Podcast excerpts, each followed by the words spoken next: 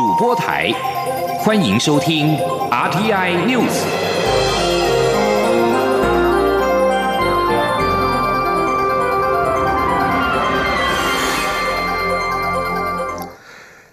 各位好，欢迎收听这节央广主播台提供给您的 RTI News，我是陈子华。行政院会在今天通过了海洋基本法草案，明定六月八号为国家海洋日。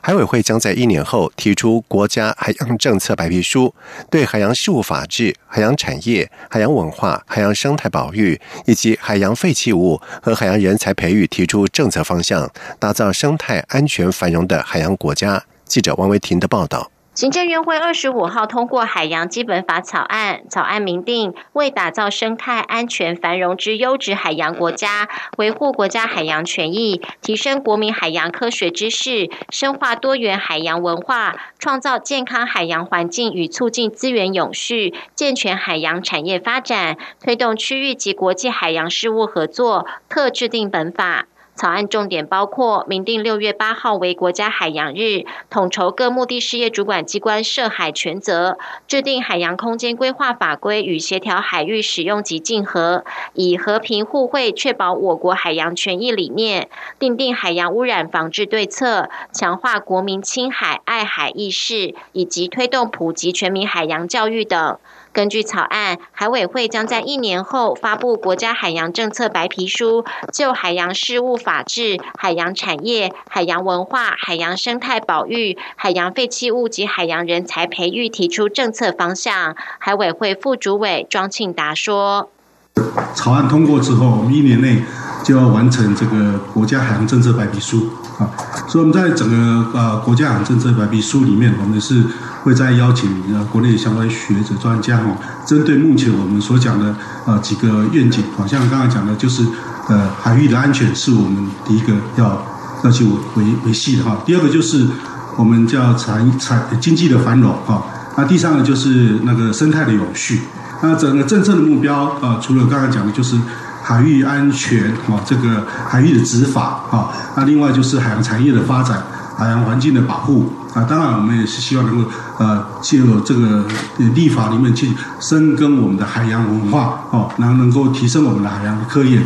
庄庆达表示，海洋废弃物是今年的重点。海洋基本法第八条也提到，海委会需订定海洋污染防治对策。海委会已经成立海洋保育舰队，全面执行清理海洋废弃物。未来也会制定海洋生物保育相关法规，以符合联合国永续发展目标，永续保育海洋资源。中央广播电台记者王威婷采访报道。而行政院会在今天除了通过海洋基本法草案之外，也通过了律师法修正草案，杜绝重大犯罪者转业律师就要确定判刑一年以上有期徒刑，可不发律师证书；以转业律师者，在新法通过之后，可在两年内废止其证书。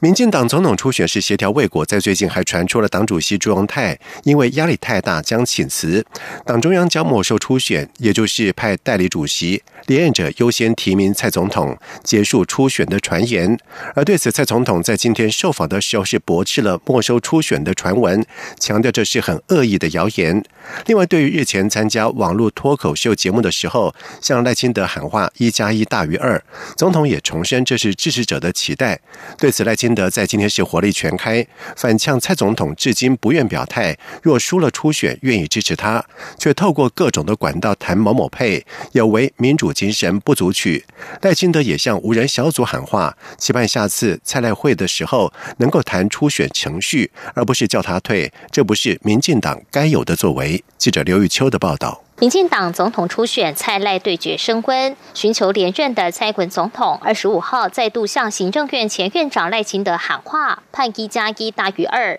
学界与本土社团也发动联署力诉蔡赖配，为延续本土政权协力奋勇而战。不过，赖清德二十五号出席本土社团的全民反并吞护主权记者会，接受媒体提问时却火力全开。他强调，民进党向来的初选都是决定人选之后，再由人选决定副手。若在初选过程中一味强调某某配，这恐怕是选举的技术不足取。赖清德还反呛蔡总统不该在初选过程中以团结作为竞选策略，有违民主程序。应该要有自信去接受民主的程序，征得国人的支持。一旦赢得民进党的提名，自然而然啊，一定要团结嘛。如果蔡英文总统赢得党内的初选，我一定支持他。但是很可惜，蔡总统到目前为止仍然不愿意公开讲，如果他输掉了，他愿意支持我。然后透过各种管道啊，只是在讲某某配，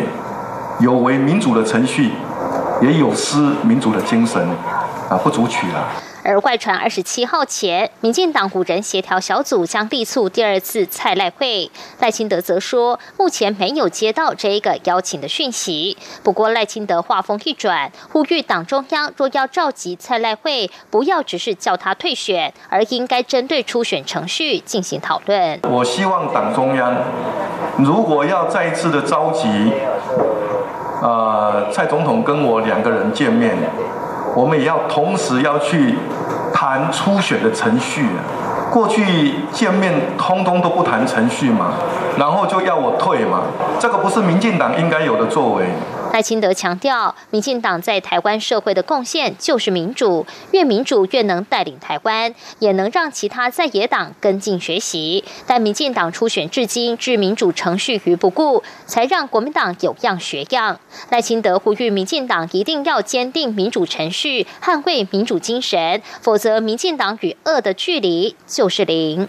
中广电台记者卢秋采访报道。而至于在国民党方面，国民党决议另定总统提名办法，纳入所有主被动参选者，并且朝向全民调决定总统候选人。而对此，高雄市长韩国瑜在今天表示，党主席吴敦义尚未和他联系，还不知道吴韩会的时间。对于以全民调决定人选，他则是表示等和吴敦义见面之后再谈。记者刘品希的报道。国民党中常会二十四号决议另定总统提名办法，把所有主动、被动参选者都纳入民调，实际办法将由组发会拟定。党中央也朝向以全民调决定最后提名人选，但尚待党主席吴敦义与有意参选者讨论后定案。对于何时无韩会，高雄市长韩国瑜二十五号受访时表示还不知道，他还没有接到通知。至于是否支持以全民调决定人选，韩国瑜则说等与吴敦义见面后再谈。他说：“那么全民调是联系吗？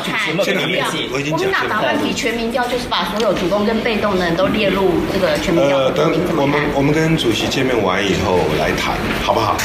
此外，韩国瑜二十四号晚间在脸书发文，指最近因为二零二零大选的焦灼，网络上假韩粉的恶行越发变本加厉，确实起到分化蓝营团结合作的功用。也拉低台湾社群网络的道德水准。他呼吁这些假韩粉直球对决，不要躲在荧幕后面敲键盘，甚至假冒韩粉打电话骚扰人，制造仇恨，并呼吁大家加入打假行动。韩国瑜受访时也被问及此事，他表示，假韩粉让许多民意代表非常困扰，有民代向他反映，所以他才会再次发文。他呼吁假韩粉离开，不要动不动就情绪性攻击，用。过激的文字及语言造成许多人不愉快，制造社会的不和谐。他呼吁真正支持他的人能够尊重他一直以来的主轴，爱与包容，不要情绪性攻击。也希望大家一起帮他找出出假汉粉。央广记者刘聘熙的采访报道。而另外一方面，新北市前市长朱立伦在今天则是表示，在初选的过程当中，最有资格抱怨的人应该是他。但是他认为，大家不应该以个人得失为优先，要秉持比好不比烂的原则，找出最强的人选。和台湾民众息息相关的个人综合所得税，在下个礼拜就要正下个月就要开始正式的开征了。在今年申报二零一八年度个人综所税有五大变革，包括有四大扣除额提高，以及鼓励所得可以选择分开计税等等。财政部赋税署在今天也举行了记者会，说明了综所税开征的相关事项。赋税署署长李庆华表示，在今年纵所税有多项的税制优化措施，税收预估会是五年来的新低，让民众绝对会有感的申报。记者陈立信宏的报道。为减轻薪资所得、中低所得以及育儿家庭负担，今年综所税有四大扣除额提高，包括标准扣除额从新台币九万提高至十二万，薪资所得特别扣除额和身心障碍特别扣除额从十二万八千提高至二十万，幼儿学前特别扣除额从两万五千大幅提高至十二万，增幅最多。因此，包括单身族年收入在四十点八万以下，顶客族双薪年收入在八十一点六万以下。和收入在一百二十三点二万以下，育有两个未满五岁子女的四口之家都可以不用缴税。由于提高扣除额，因此财政部也预估今年税收恐怕会从去年的一千四百四十亿降至九百一十三亿，创下五年来最低。也因此，今年报税，民众绝对会是有感申报。赋税署署长李庆华说。今年度的所得税申报，相信民众应该会有一个非常有感的申报哈。我相信，如果我们是比较所得比较单纯的薪资所得者的话，一定是大家都觉得我们今年缴税应该是有一定幅度的减轻哈。那我们也因此呢，在申报的过程当中呢，也就是呃不用再去下载，以前我们是用离线版，你必须去下载这个申报的软体。好，那以后呃，今年度开始不需要下载这个申报的软体哈，直接可以在线上就可以申报，那可以节省大家很多下载的时间。以去年来说，众所税申报共有六百三十万户，网络申报为最大宗。如果加上税额试算，以网络报税的件数高达百分之九十六，二维条码和人工合计只有约百分之四左右。至于使用行动支付缴税，去年只有两千多件。赋税署也预估，由于台湾配已经绑定八大公股行库以及部分民营银行的信用卡，今年预估使用行动支付的报税比例也会提高。中央广播电台记者。陈林信鸿报道：台商回台投资又传出佳音，经济部官员在今天透露，投资台湾事务所在今天将再通过一件知名电子厂商大案，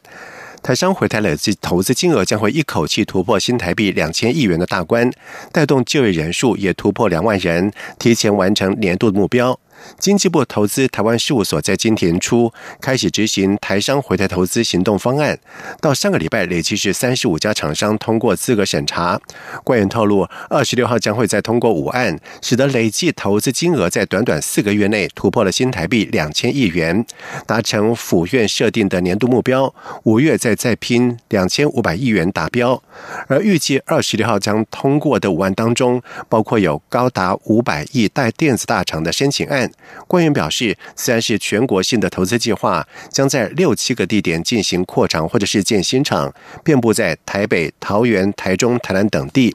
而至于在土地方面，经济部预估在两年后会有比较大的需求开出，虽然尚无准确的数字，但是预估至少会有上万平的需求。同时，经济部官员也补充表示，地方产业园区的开发预估将在未来一两年内完成。产业条例要求闲置土地释出。应该也能够赶上两年之后土地的需求。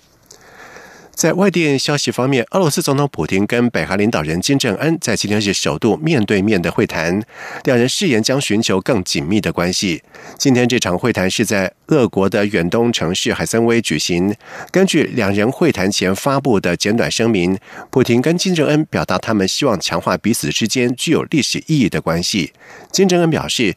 他认为这会是一场非常有用的会谈，将可以让拥有长久友谊和历史的两国发展出更为稳定而健全的市场。而普廷则是告诉金正恩，他支持朝鲜半岛持续努力舒缓紧张局势，并且希望促进彼此的经济关系。而这场会也是金正恩二月结束跟美国总统川普在越南河内的峰会之后，第一次和另外一位国家元首面对面的会谈。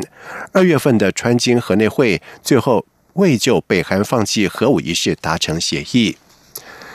第二届“一带一路”国际合作高峰论坛在二十五号到二十七号在北京举行，有将近三十七国领导人和数十国的官员前往参加。印尼副总统尤素夫·卡拉表示，印尼和中国讨论“一带一路”的合作，不会依中国的规划照单全收，而会优先考虑印尼的利益。印尼上个月底表示，将提出二十八个“一带一路”的合作项目，渴望就其中几项跟中国达成协议。另外，美国驻北京大使馆也在二十四号表示，美国将不会派官员去北京参加“一带一路”的国际论坛。美国白宫顾问曾经在二零一七年出席了中国举办的首届“一带一路”的国际合作高峰论坛。以上新闻由陈子华编辑播报，这里是中央广播电台台湾之音。这里是中央广播电台台湾之音。欢迎继续收听新闻。欢迎继续收听新闻。行政院长苏贞昌在今天下午是接见了全国中小企业总会代表，感谢中小企业为台湾经济发展所做出的贡献。全国中小企业总会理事长李玉佳也建议调降中小企业献保基金的手续费，而苏奎也当场允诺可以瞧。记者王维婷的报道。行政院长苏贞昌二十五号下午接见全国中小企业总会代表。苏贞昌表示，台湾企业有百分之九十八是中小企业，共有一百四十三万家中小企业为国家拼经济。他表示感谢与敬意。全国中小企业总会理事长李玉佳致辞时表示，苏贞昌上任以来展现行政魄力，尤其在吸引台商资金回流的效果卓著。李玉佳进一步提出几项建议，包括希望公股行库纳入中小企业董事，加强中小企业与银银行互动；基本工资勿齐头式调整，应有配套，顾及产业或地区不同，避免对中小企业影响太大；稳定供电和合理的电价，以及从中小企业信保基金盈余提拨一部分回馈经费，调降担保手续费。李玉佳说。因为你经过中小企业信用保证基金核准贷款的企业，我们又给他收了一个比较高的手续费，好像是零点七五哈。那另外跟银行借款也会。这个这个利息比例也都会偏高哈，那我们认为说信保基金的手续费，它每年的营收已经超过三十几亿啊，那我们建建议说信保基金的盈利可以提拨一部分来回馈调降手续费，让接受信保辅导的企业有感哦，也可以减低贷款的负担。对于李玉佳的建议，行政院长苏贞昌当场表示，中小企业信保基金手续费的问题可以讨论。迄个信保基金迄个手续费吼，咱下较直接看会当安怎样？其实，若是咱到要甲信保啊，啊，咱政府政策特别向中小企业要大大甲因帮忙啊。其实，即个政府无需要趁钱啊，哦，啊，那手续费当然都要瞧，都来瞧了。苏贞昌也表示，不必中小企业提醒，他日前就已经提醒公股行库要扩大放款家数，日后公股行库董事长考评也要将放款家数纳入，才能发挥效益。至于公股行库董事纳入中小企业，苏贞昌说到时候可能连六大工商团体也说要加入公股行库董事会，银行董事不就要增加好几倍？中央广播电台记者王威婷采访报道。立法院经济财政委员会在今天初审通过了产业创新条例部分条文修正草案，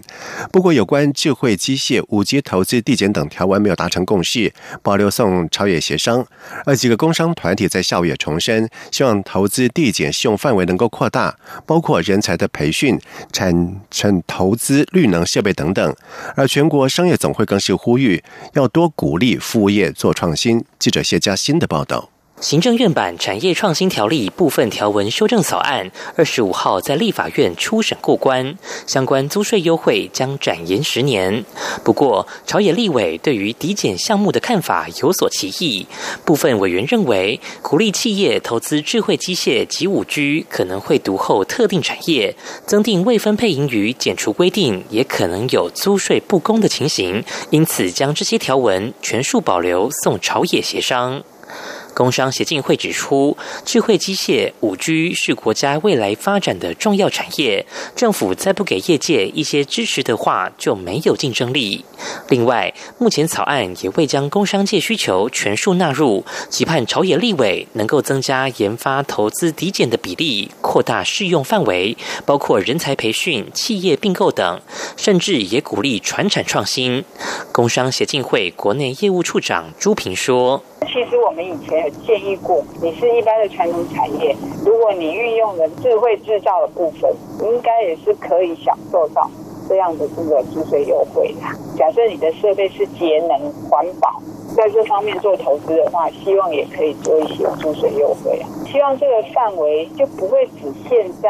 高科技产业，传统产业应该也也要可以适用。全国商业总会理事长赖正义则表示，产创条例本来就是要扶植国内的重点产业，只是如今服务业占台湾 GDP 比重已经提高，希望能在条例中多多鼓励服务业发展。中央广播电台记者谢嘉欣采访报道。为了备战二零二零东京奥林匹克运动会，并且提供最完整的支援，日前体育署是前往了日本东京实地考察之后，确定在选手村、羽球以及涉及竞赛场地附近另订旅馆，作为我国代表中继站。光是三个中继站的住宿的经费就要价新台币九百万。记者江昭伦的报道。体育署中华奥会与国训中心三月底组成二零二零东京奥运后勤支援考察团前往东京实地考察。此行最主要的任务就是搜集设置奥运期间工作团及代表团中继站。经过考察团评估，目前已经签约确定设置三个中继站，一个是赛中工作团将下榻临近选手村的西方饭店，共十五个房间；羽球代表队将下榻马洛德饭店，共十三个房间，距离比赛场地约十分钟。涉及代表队将下榻大宫马洛德大酒店，共十个房间。另外，考察团也初步口头约定，将包下整栋由旅日侨胞委托日本专业团队经营的四层楼妈祖庙民宿。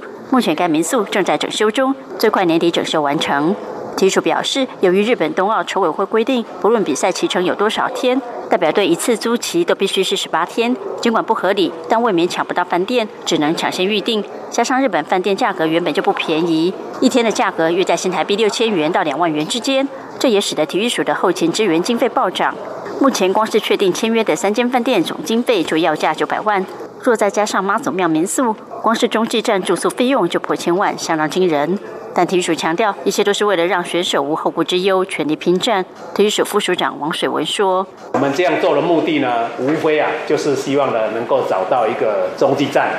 让我们的选手，让我们的这个工作团队，尤其是运科团队了哈，能够在那边呢做一些准备哈，让选手啊能够有充分的这个呃休息哈，能够提升他的这个战力。考察团此行也拜会日本奥会与冬奥筹委会，了解各主要竞赛场地状况，并获得冬奥筹委会告知，选手村将于明年七月十四号正式开村。同一天，各竞赛场地也将开放提供练习，有助于我国选手提前做好规划。考察团同时访查日本国训中心，认为许多日本规划设计非常值得我国借鉴。中国电台记者张昭伦台北采访报道。在外电消息方面，国际特赦组织在今天表示，该组织的香港分会遭到来自于和中国政府有关的骇客发动的网络攻击。而在这则消息发布之际，北京正在加大力度，令人更关切香港的自由遭到了限缩。而西方国家则是担忧中国可能主控全球的通讯网络。国际特赦组织表示，他们在三月十五号首度侦测到电脑系统遭到入侵，而当时香港分会正要将他们的 IT 基础架构转移到更安全的国际网络，这是该组织电脑系统升级的计划的一环。而国际特赦组织已经指派专家小组展开了调查。长期以来，中国一直被西方政府、企业以及网络分析师指控，利用 APT 组织展开对公司跟政治的间谍活动，同时也追捕海外的批评者以及反对人士。不过，中国则是否认这些指控。国际特赦组织并且表示，他们的调查指向一个知名的 APT 组织，不过他们没有公布这个组织的名称，只说调查还在进行当中，将在日后公布一份技术报告。而国际特赦组织香港分会总干事万基表示，专家们还在努力试图找出这波攻击开始于何时。不过，他们相信他们的系统已经被入侵一段时间了。南韩统一部长官金链铁在今天在南北韩板门店宣言一周年学术研讨会的时候表示，文金四会如果成型的话，很可能会促成川金三会，到时候朝鲜半岛和平进程有望取得实质性的进展。韩国联合通讯社表示，金链特指出，总统文在寅已经提议不拘泥于形式和地点举行文金四会，而南北韩对于实现半岛和平、改善南北韩关系的决心一直没有改变。南北韩曾封切实履行板门店宣言以及平壤共同宣言的决心也决定不移。金链铁并且指出，南韩政府将一如既往的。如同北韩、美国跟国际社会一道朝着实现半岛和平以及繁荣的未来迈进，而南韩外交部长官康金和也出席了这项会议。他表示，南北韩签署板门店宣言，对缓和半岛紧张局势发挥了举足轻重的作用。外交部将继续跟北韩保持对话，为北韩和美国尽早重启对话营造有利的条件，争取赢得国际社会对半岛非核化的支持以及合作。接下来进行今天的前进新南向。前进新南向。